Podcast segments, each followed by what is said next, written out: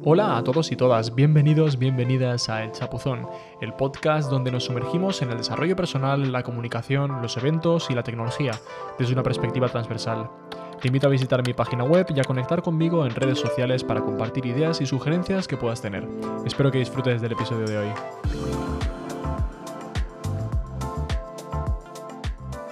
Bueno, bueno, empezamos con el episodio número 10 del podcast de El Chabuzón. Un podcast en el que sabéis que, oye, nos sumergimos y aparte nos mojamos también en contar, oye, pues todo lo que nos ayuda a mejorar tanto profesional como personalmente. En este caso, os traigo hoy, no sé si lo habréis escuchado a lo mejor de fondo, que estoy aquí ojeando un poquito el libro de nuevo, un libro que he tenido la oportunidad, además, de encontrarlo en el formato que más me gusta, que es el formato de libro de bolsillo.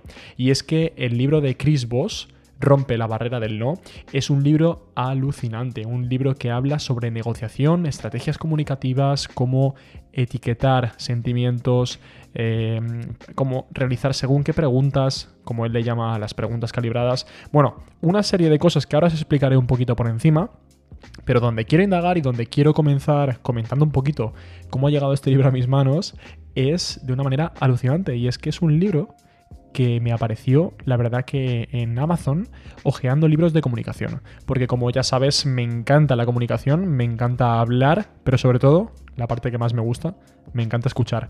Me encanta saber la historia de cada uno de nosotros porque al final todas las personas, como decía un profesor mío de la carrera que me encantó, y esta frase se me quedó grabada a fuego, es que todos merecemos realmente escribir un libro porque cada una de las personas de este mundo tiene algo que contar y tiene algo que aportar realmente al mundo. Así que este libro básicamente me llegó, ya te digo, en Amazon, hojeando libros de comunicación oral, comunicación verbal y, bueno, comunicación no verbal también, sobre todo, que es lo que estoy buscando actualmente.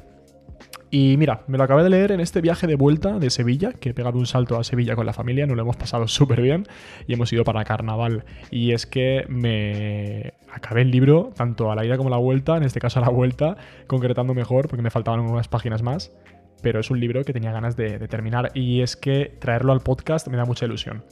Os voy a explicar por qué. Eh, Chris Voss básicamente es un, digamos, negociador profesional del FBI que ha trabajado como 24 años en el FBI y además es súper reconocido por universidades tales como Harvard, Georgetown. Hay muchas universidades de Estados Unidos que, que lo han reconocido como uno de los mejores negociadores con experiencia, sobre todo en crisis internacionales y en negociaciones de alto riesgo, en este caso de desapariciones, de, um, bueno, lo que es el proceso este de, de, raptar y pedirte un rescate, es decir, muchos casos muy prácticos en los que él aplica diferentes técnicas, pero además lo divertido es que te lo cuenta en el libro, que es la parte más interesante, cada una de las técnicas en diferentes capítulos. Estos capítulos los lleva a cabo mediante la experiencia, ¿no?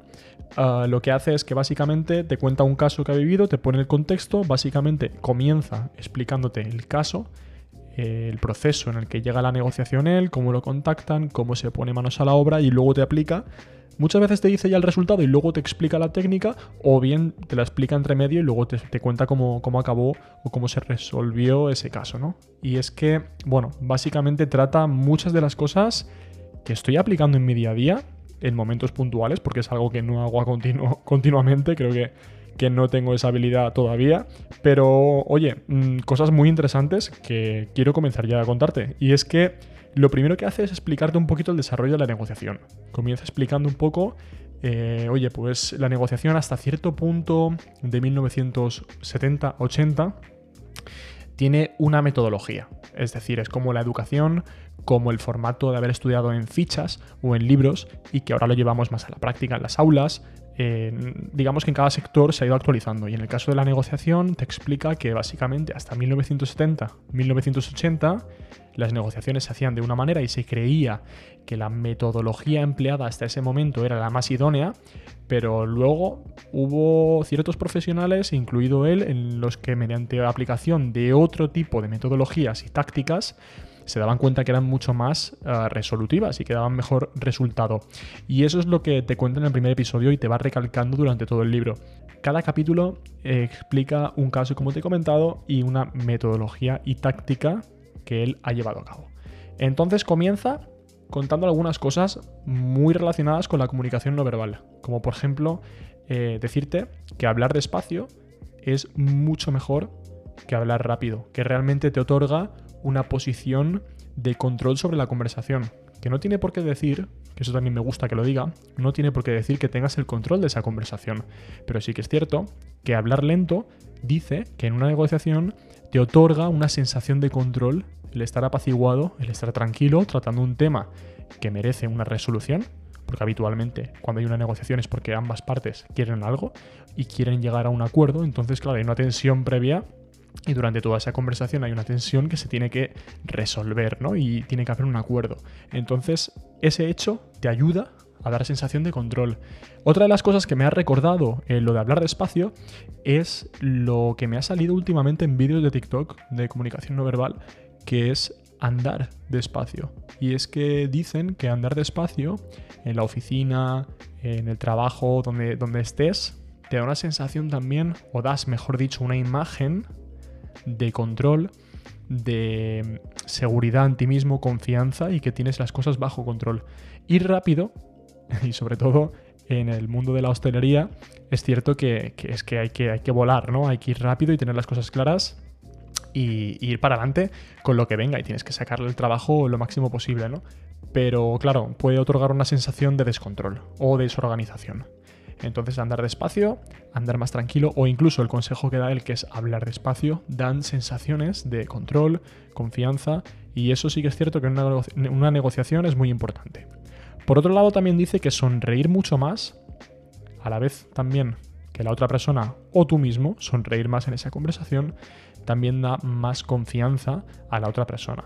Y es que sonreír al final, los gestos con la cara son una imagen de lo que viene a ser la persona y nos da una sensación de confianza. Si una persona es muy seria, eh, realmente la sensación que nos da es como una barrera inexistente, pero realmente se siente, ¿no? Si estás serio y, y oye, eres muy poco cercano. Esa sonrisa de cercanía. Y eso también ayuda a la hora de negociar. Otra de las cositas que también aporta es la táctica del labeling, es decir, poner etiquetas a las emociones de la otra persona. Eso lo que nos ayuda es que la otra persona se sienta reconocida y se sienta escuchada, entonces se confía más y te da más información. Al final las tácticas que, él propone, mediante la metodología que luego la engloba ¿no? en esa, en esa mm, digamos, negociación actual, la que se lleva a cabo a día de hoy, eh, está muy bien porque realmente lo que ayuda y las técnicas que, aplicas te ayudan, según Chris Voss, a conseguir que la otra persona confíe en ti, que te dé la máxima información posible sin que se dé cuenta y que tú mediante estas técnicas puedas obtener esa información para luego usarla en la conversación como te convenga para conseguir el mejor resultado. No es que saques información a base de un interrogatorio, obviamente no, Simplemente con técnicas sin que la otra persona se dé cuenta, tú sacarás esa información. Por ejemplo, la del labeling que te acabo de comentar, que es etiquetar las emociones. También tenemos otras técnicas como por ejemplo la escucha activa. La escucha activa, yo soy partidario casi al 200%, no en, a nivel profesional o en una negociación, sino en la vida.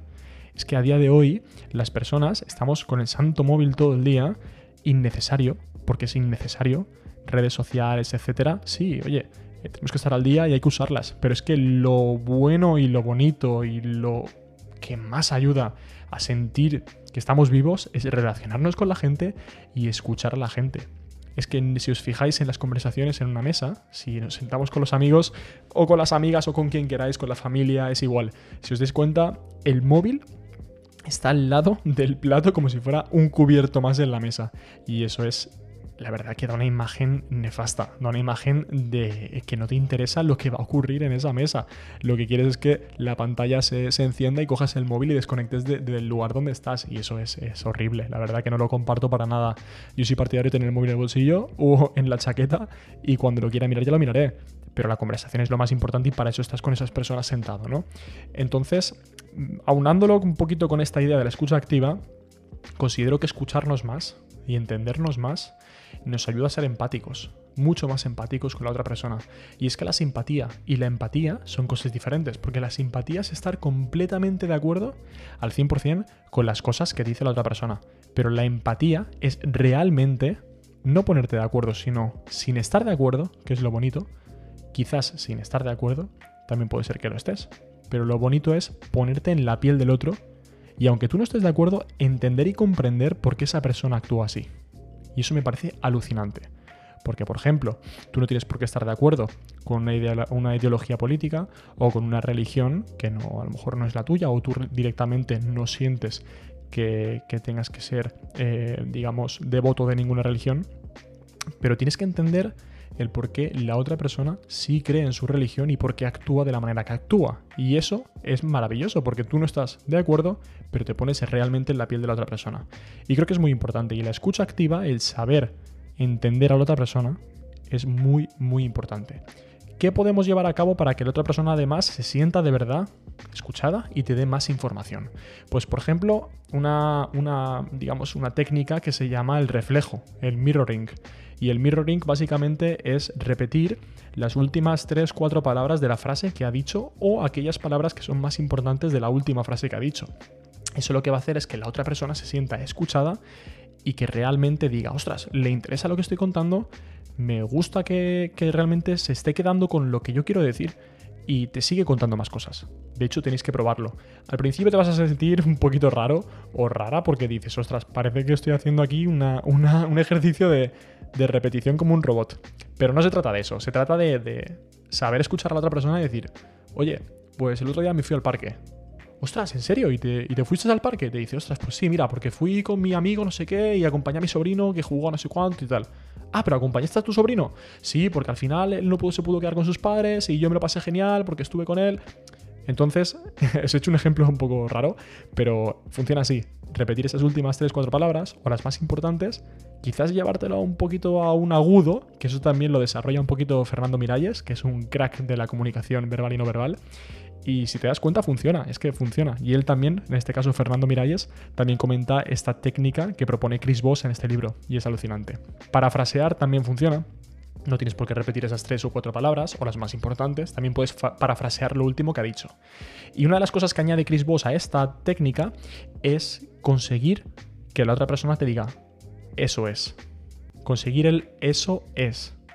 Eso ayuda, o el así es también, eso ayuda a realmente que la otra persona te diga, en esto es en lo que yo me baso, en esto es realmente lo que yo a ti te quería contar, cuando te hacen una confirmación de eso es, es mucho más importante que un sí o que un no. Que eso es lo interesante. Así que básicamente mm, yo esto la verdad que lo dejo como, como una de las cosas más interesantes del libro. Con otra que te voy a añadir ahora mismo que son las preguntas calibradas. Las preguntas calibradas son preguntas que lo que, bueno, lo que, hacen, lo que hacen o el principal objetivo que tienen es dar la sensación de control de la conversación a la otra persona. Realmente no tiene ese control. Tú tienes el control, pero lanzas esas preguntas calibradas para que la otra persona lo que haga es que se sienta con el control de la conversación y sienta que realmente te está llevando a su terreno, pero lo que no sabe es que te está dando información que tú no tienes y que ahora con estas preguntas sí que tienes. Entonces Chris Voss propone el uso del cómo. Por ejemplo, ¿vale?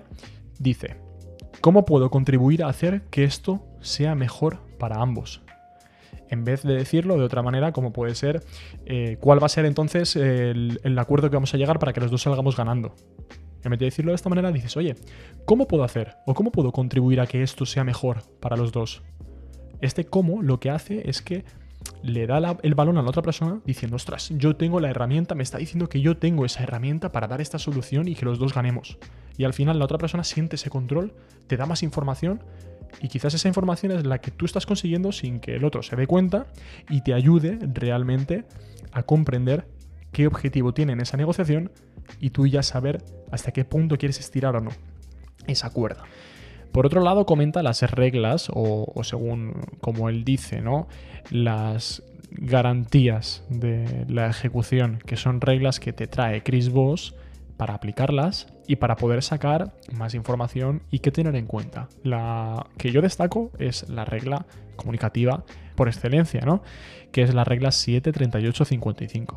Esta regla 73855 son los porcentajes de importancia que se le da en la comunicación a una u otra cosa. Y es, el 7% corresponde a la comunicación no verbal, a lo que viene a ser el mensaje. El 38% corresponde al tono que tú usas para transmitir ese mensaje.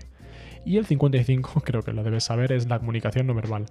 Por ello, lo que sigue tratando a partir de este capítulo, que es el capítulo 8, en los capítulos 9 y 10, lo que cuenta es, oye, cómo a través de yo un teléfono negociando con una persona que acaba de raptar a otra y que hay un rescate, una familia pasándolo mal, es una situación muy, muy, muy difícil, ¿cómo puedo entender sin ver a esa persona qué comunicación verbal y no verbal, sobre todo la no verbal, me está dando? ¿Qué feedback me da a mí? ¿Qué recibo?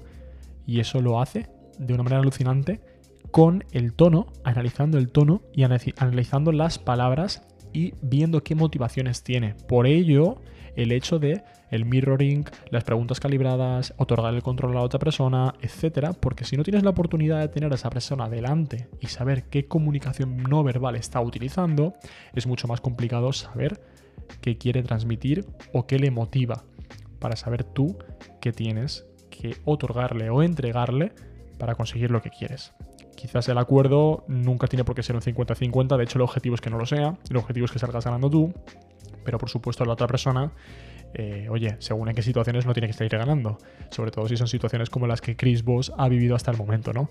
Entonces este libro os puedo asegurar que es un libro alucinante sobre estrategias de comunicación verbal y no verbal, estrategias de negociación aplicadas al FBI hasta el momento, y que no tienes por qué ser un crack o una crack en, lo que es la negociación y ni por supuesto a lo mejor alcanzar o tener la meta de llegar al FBI, ¿no? Simplemente el coger estas técnicas para llevarlas a cabo en nuestra vida diaria, para poder ayudar a los demás, para poder ser también empleadas en entrevistas de trabajo o en cualquier tipo de situación en la que te puedas encontrar o momento en el que tengas que llevar a cabo estas técnicas. Yo lo único que, veo es que estos tipos de libros, ¿no? En cuanto a comunicación verbal, no verbal, que es lo que a mí también me apasiona bastante, creo que nos ayudan mucho a enfocar de una manera diferente el tipo de mensaje que quieres enviar, pero sobre todo, que creo que es lo que comentaba al principio también, os lo he comentado hasta ahora, lo que considero que es muy necesario es escuchar a los demás y saber qué es lo que le ocurre a la otra persona, porque ahí es donde realmente hay comunicación y ahí es donde realmente conseguimos la información. Así que muchas gracias por escuchar este podcast. Si has llegado hasta aquí, estoy súper contento de que, oye, pues hayas escuchado este, este podcast hablando sobre este libro. Creo que es muy interesante, creo que te puede ayudar muchísimo a mejorar esa comunicación verbal y no verbal, a tener esas estrategias de negociación, pero también que pueda ayudarte en tu vida diaria, que es la, principal eh, meta de este libro.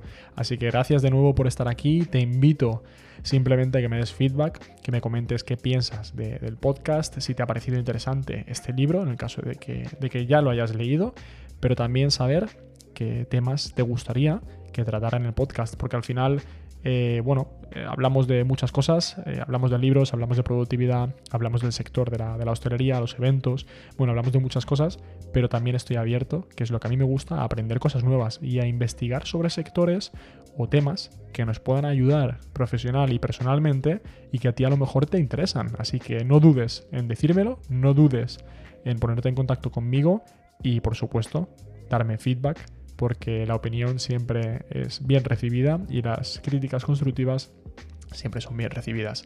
Así que muchas gracias de nuevo, te mando un abrazo y te espero la próxima semana. Un saludo.